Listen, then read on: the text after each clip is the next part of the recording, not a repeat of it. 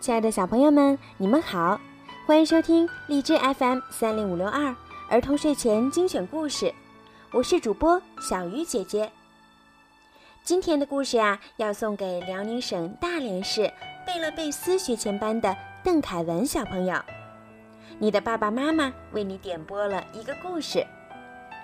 爸爸妈妈祝你健康成长，开心快乐每一天，长成快乐阳光的小伙子。好了，现在呀，我们就一起来听今天的故事吧。小不点儿太太，小不点儿太太是一只丛林鼠，它住在矮树丛下的一个洞里。呵，它的房子真有趣。房子里面有好几条沙土通道，有通向储藏室的，有通向厨房的，还有通向客厅和卧室的。这就是小不点儿太太的卧室。她的床像一个小盒子。小不点儿太太可爱干净了，她一有时间就会打扫各个房间。有一天。一个身穿斑点装的老妇人在小不点太太家门口走来走去，结果被她赶走了。还有一天，一只又肥又大的蜘蛛来到这里躲雨。快走开，你这个不请自来的家伙！你到处结网，会把我的房子弄乱的。小不点儿太太对蜘蛛说。小不点儿太太朝储藏室走去。他要去拿一些樱桃核和蒲公英籽儿做晚餐。嗡嗡，在通道的拐角处，他看到了大黄蜂贝蒂。贝蒂小姐，你为什么老是从人家的窗户飞进来呢？贝蒂听了有些不高兴，嗡嗡，叫着飞走了。到了储藏室。小不点太太发现了几只蜜蜂，便说：“我的房子不出租，希望你们赶快搬走。”他刚回到客厅，就听到了咳嗽声。青蛙杰克逊先生正坐在小摇椅上烤火呢。“你好，杰克逊先生。”“啊，你浑身都湿透了。”“你好，小不点儿太太。”我就在这儿待一小会儿，衣服干了就走。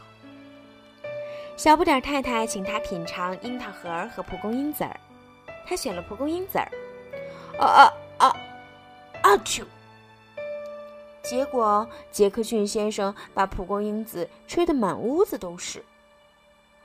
杰克逊说他闻到了蜂蜜的味道，说着就向碗橱走去。小不点太太赶紧把地上的泥脚印擦干净。蜂蜜，蜂蜜在哪里？但是碗橱里根本没有蜂蜜。于是杰克逊先生转身朝另一边走去。杰克逊先生挤进了餐具室，三只小爬虫正藏在那里。最小的那只被杰克逊先生抓住了。然后，杰克逊先生又挤进了储藏室，把正在品尝砂糖的蝴蝶小姐吓飞了。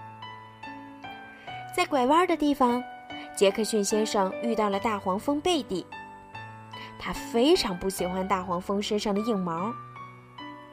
小不点太太觉得又吵又乱，就把自己反锁在干果储藏室里，等外面恢复平静以后才出来。小不点太太简直被房间里乱糟糟的样子给吓到了。他把门改小了一些，这样杰克逊先生就闯不进来了。接着，他又找出了肥皂和刷子，想要清理房间。但是，可怜的小不点太太实在太累了，他决定先打个盹儿。第二天一大早，小不点太太就开始打扫房间。就连小汤勺都被他擦得干干净净。小不点太太邀请小老鼠来家里做客。闻到香味的杰克逊又想来凑热闹，但是它这一次呀怎么也挤不进门。于是，小老鼠们装了满满的一杯蜂蜜递给它品尝。好啦，小朋友们，今天的故事就讲到这儿啦。小朋友们，晚安。